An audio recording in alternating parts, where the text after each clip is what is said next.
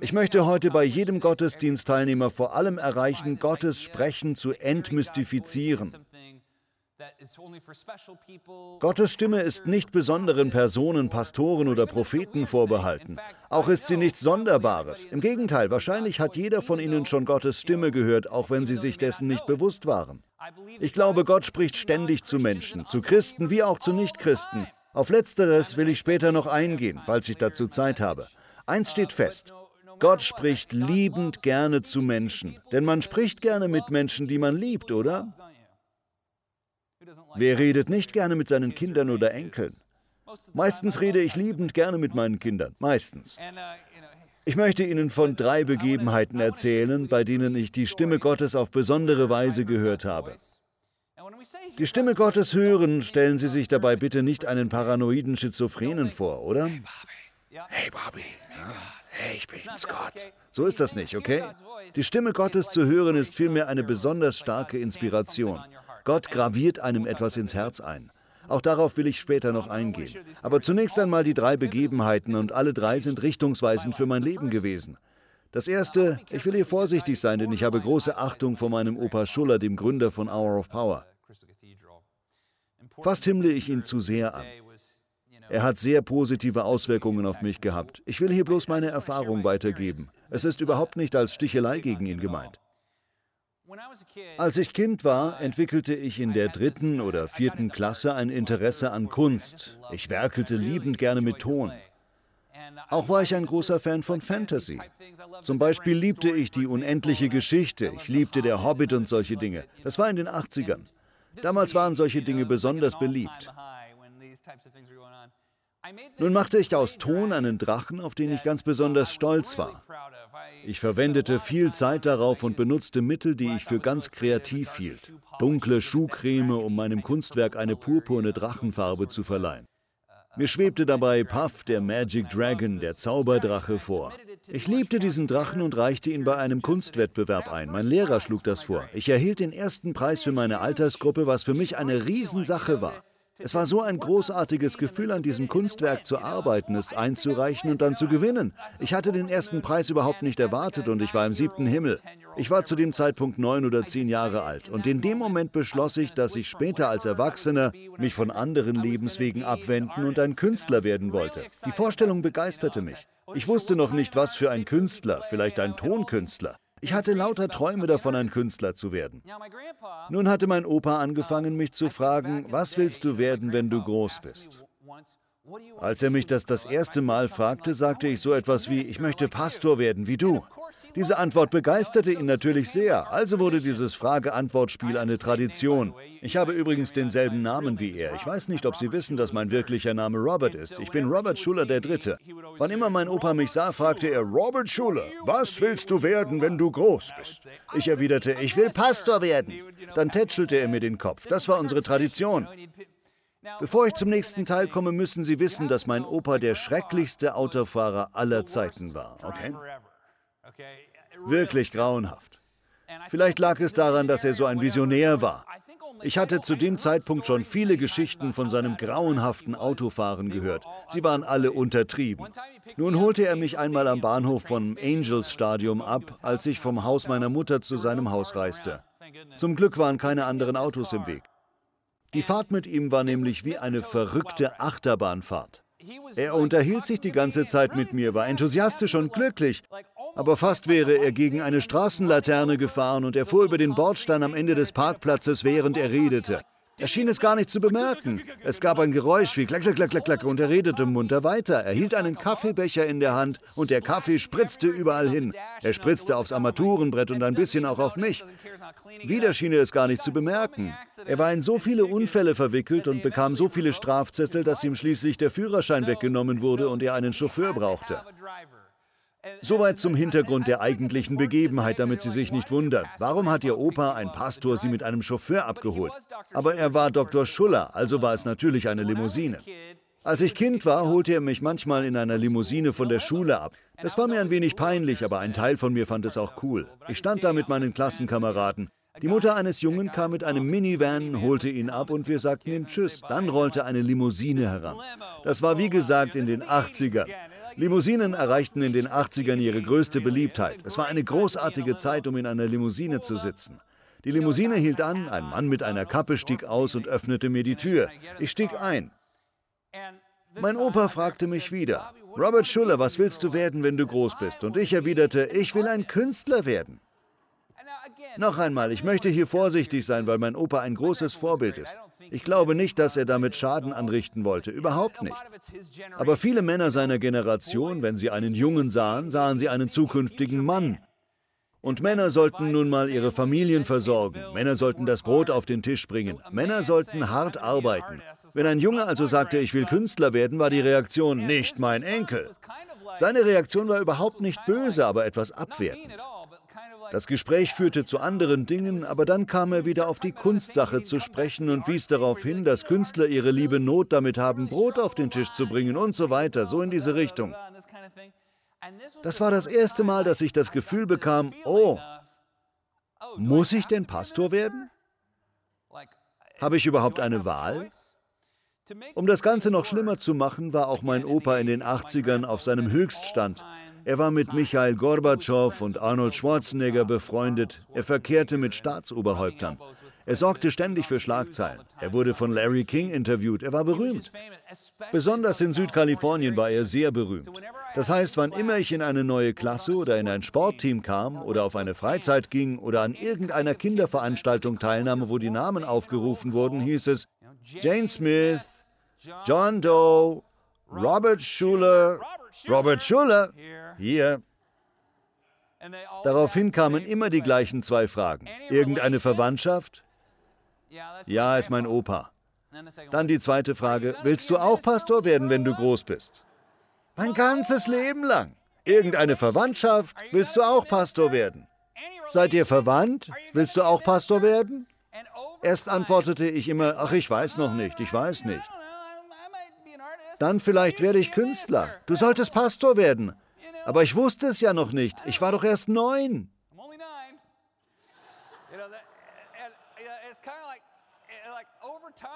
Mit der Zeit war das Ganze nicht mehr so wichtig für mich. Als Teenager gab es dann ein paar Jahre, wo ich nicht mehr in den Gottesdienst ging. Ich wollte mit Kirche und Bibel nichts mehr zu tun haben. Keiner meiner Freunde war Christ. Meine Familie war zwar christlich, aber das war nicht mehr mein Ding. Ganz bestimmt wollte ich kein Pastor werden. Wenn Menschen mich fragten, was ich werden wollte, erreichte ich den Punkt, wo ich sagte, ich werde nie Pastor.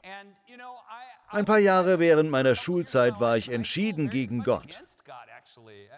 Meine Musik war von Nirvana und Alice in Chains. Ich hatte meine Vorlieben, Freunde und ein Leben, das mir gefiel. Selbst nachdem ich zum Glauben zurückfand und total für Gottes Sache brannte, hatte ich immer noch eine starke Abneigung dagegen, Pastor zu werden. Ich erinnere mich an eine Veranstaltung, nachdem ich zu Gott zurückgefunden hatte. Ungefähr ein Jahr später nahm ich an einem christlichen Event für Teenager teil. Es hieß Acquire the Fire, hol dir das Feuer. Es gab viel Anbetungsmusik und die Jugendlichen wurden ermuntert, morgens eine persönliche Gebetszeit zu haben. Es herrschte ein Geist der Erweckung.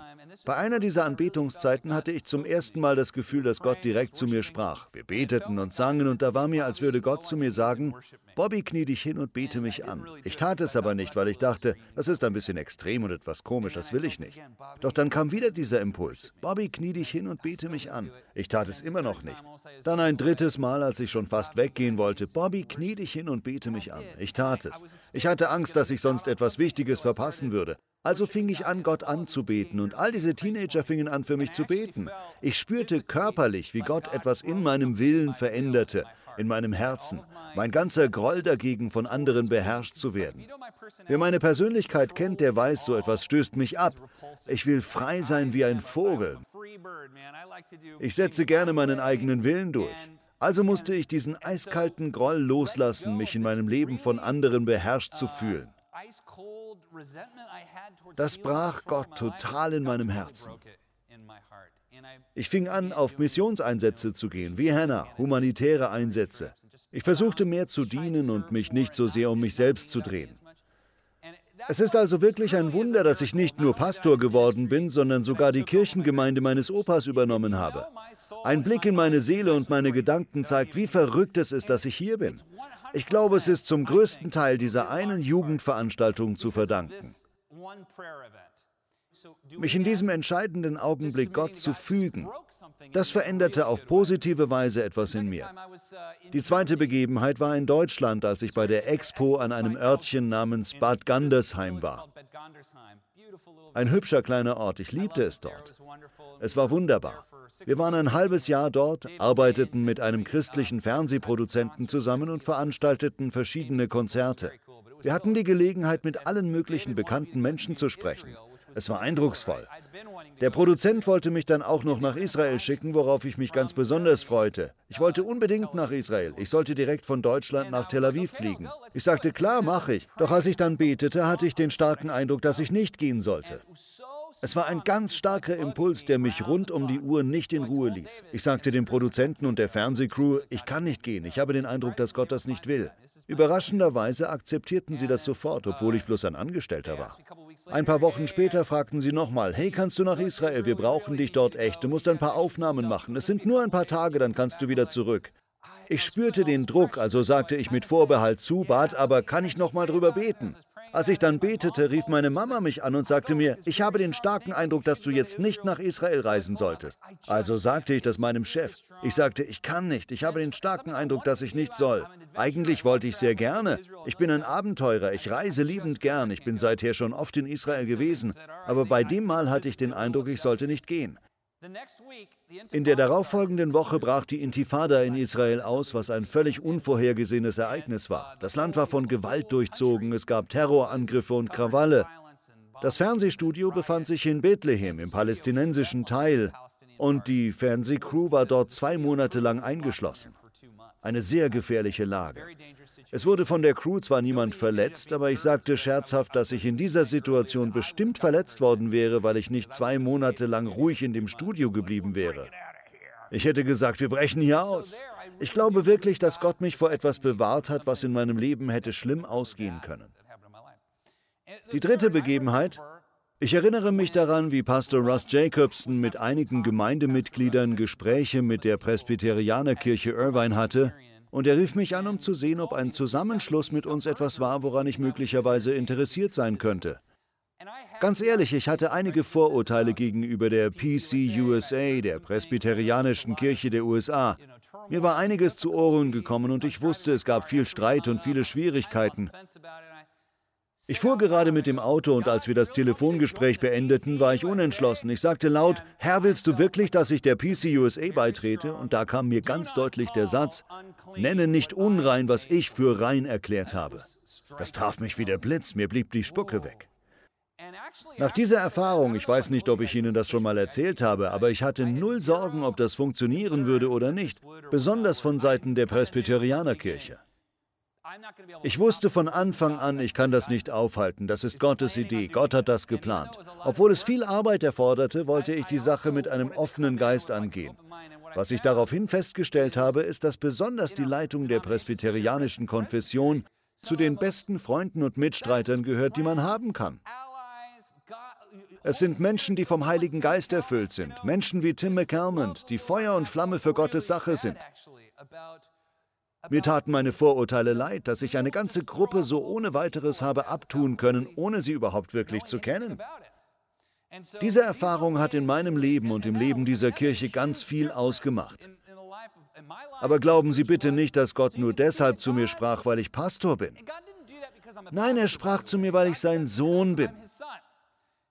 Er wird auch zu Ihnen sprechen, weil Sie seine Tochter oder sein Sohn sind. Es hat nichts mit meiner Position zu tun. Es hat nur damit zu tun, dass Gott uns liebt. Er möchte eine Rolle in unserem Leben spielen und uns voranbringen. Gott spricht auch heute noch.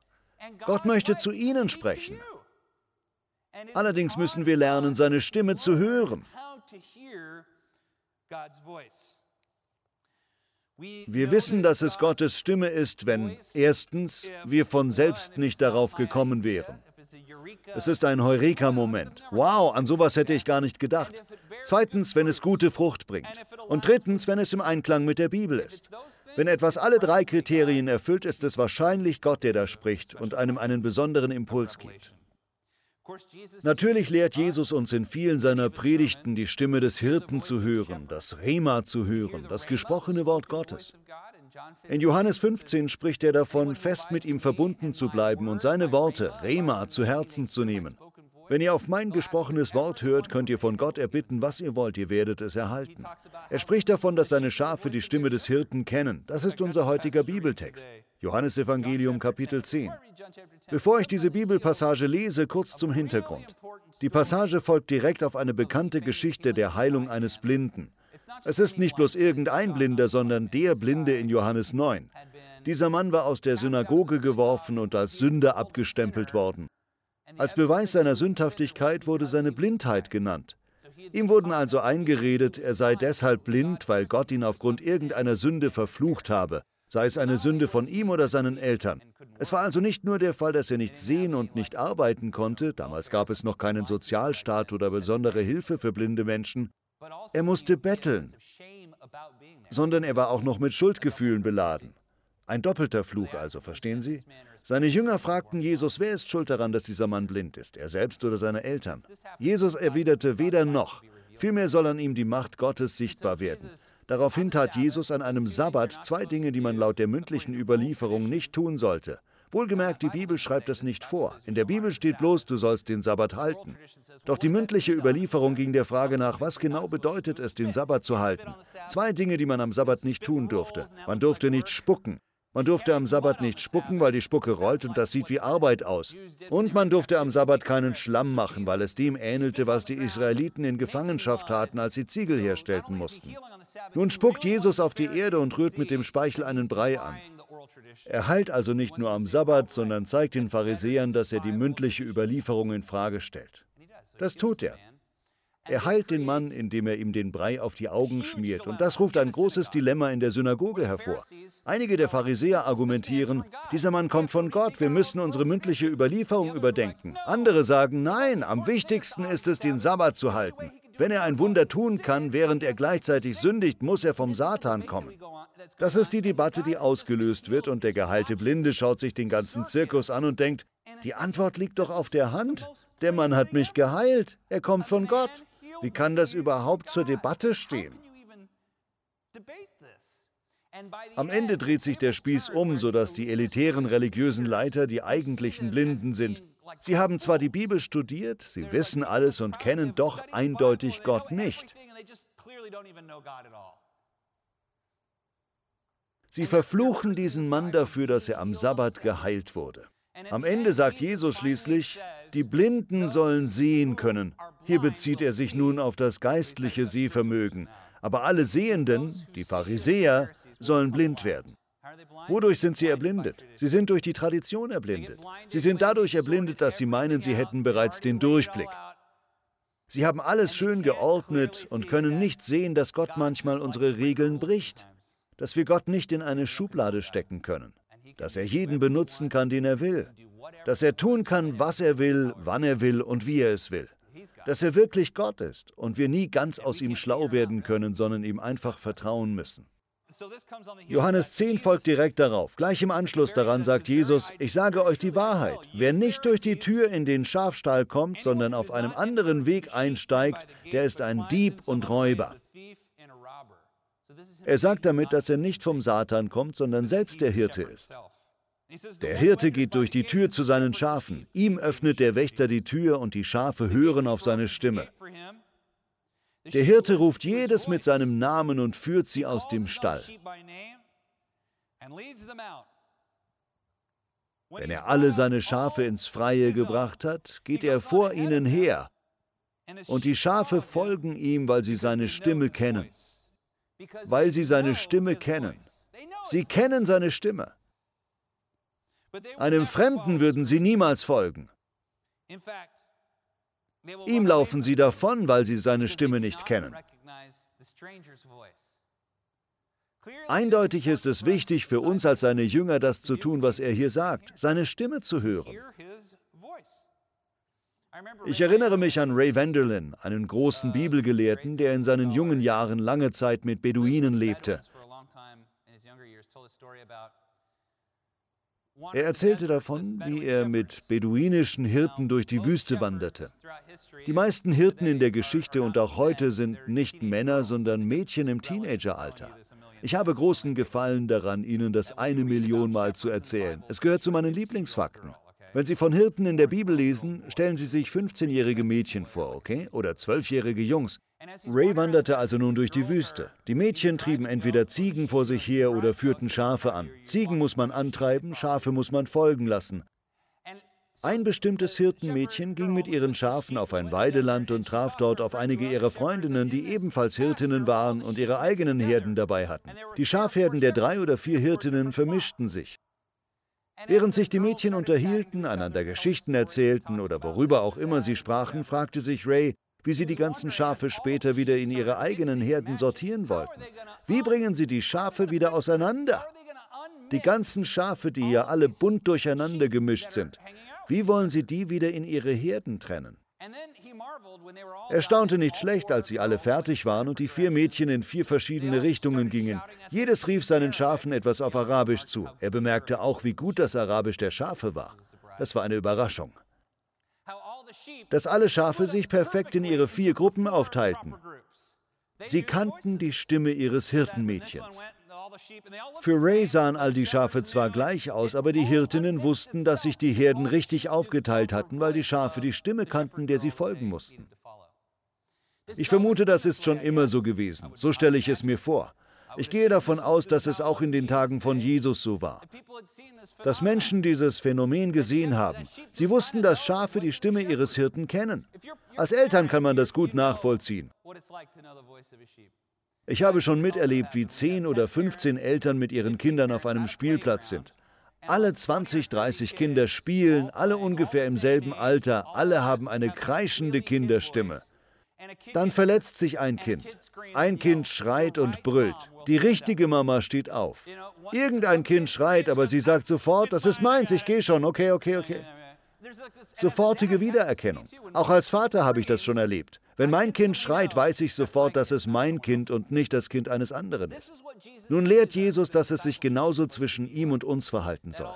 Obwohl es viel Lärm und viele Stimmen gibt, haben wir geistliche Ohren, mit denen wir die Stimme unseres Hirten erkennen können. Alles klar? Ich möchte mit Folgendem schließen, mit drei Dingen. Nummer eins, wenn Gott zu uns spricht, ist es keine paranoide Schizophrenie. Gewöhnlich ist es keine hörbare Stimme. Vielmehr spricht Gott durch einen plötzlichen Impuls, durch einen Geistesblitz. Bumm, man weiß es einfach. Gott hat eine Sprache. Nicht Englisch, sondern Erkenntnis. Bumm, ich weiß es einfach. Ich glaube, solche Geistesblitze haben eine gewisse Intensität. Manchmal spricht Gott zu uns auch durch eine sanftere Inspiration. Wir fühlen uns einfach inspiriert. Zu anderen Zeiten ist es ganz direkt. Nenne nicht unrein, was ich für rein erklärt habe. Ich glaube auch, dass Gott ständig zu nicht religiösen, nicht gläubigen Menschen spricht. Kennen Sie die Geschichte von Biliams Esel, wo Gott durch den Esel zu Biliam spricht? Eines, was wir teilweise vergessen, ist, dass Biliam ein Hexer war. Er war ein Wahrsager und kein Israelit. Er war nicht mal ein guter Mensch. Er war eher ein Schurke, vernahm aber trotzdem die Stimme Gottes. Gott ist souverän. Er kann sprechen, zu wem er will, wann er will. Ich glaube, manchmal spricht er einfach zu Menschen, weil er es will, und das ist völlig in Ordnung. Überlegen Sie mal, vielleicht gab es eine Zeit, da fühlten Sie sich richtig inspiriert, meinen aber, das könne nicht Gott gewesen sein, weil Sie zu dem Zeitpunkt kein Nachfolger Jesu waren. Wahrscheinlich war es Gott. Wir müssen zwischen dem Signal und dem Lärm unterscheiden. Wenn man am Handy mit jemandem redet, kann es viel Störungen durch Rauschen geben. Vielleicht gibt es im Hintergrund Verkehr, man kann andere Menschen spielen hören. Aber man kann die Stimme trotzdem noch hören, obwohl all die anderen lauten Geräusche auf einen einwirken. Diese anderen Geräusche können lauter sein als die Stimme, die man hören will, aber man kann sie trotzdem noch hören, weil man beim Telefonieren gelernt hat, das Signal vom Lärm zu unterscheiden. Was ist der Lärm? Die Frage ist, Ist die Stimme, die ich höre, wirklich Gottes Stimme oder bloß meine eigene? Kommt sie vielleicht sogar vom Teufel oder irgendeiner finsteren Quelle? Es gibt eine Möglichkeit, das zu unterscheiden. Ist sie stark selbstverliebt, selbstgefällig oder selbstsüchtig, dann ist es wahrscheinlich nur man selbst, der gerne die Zimtrolle vernaschen will, was ich heute Nachmittag vorhabe. Das ist nur man selbst. Das sind nur die eigenen Wünsche. In einem gewissen Rahmen ist das auch in Ordnung. Wenn es sich um Verachtung und Verbitterung handelt oder um Selbstbeschämung, ich bin ein schrecklicher Mensch, ich bin der Schlimmste, natürlich habe ich das wieder getan. Das ist etwas anderes als Korrektur. Ich bin so eine miese Person, ich bessere mich nie, ich überwinde diese Sache nie. Oder ich versuche noch an ein anderes Beispiel zu denken, Angst, Grauen. Nicht bloß Vorsicht, sondern richtiges Grauen. Ich kann das nicht, ich kann mich dieser Sache nicht stellen. Das alles ist die Stimme des Teufels. Es ist in gewisser Weise teuflisch, besonders Beschämung.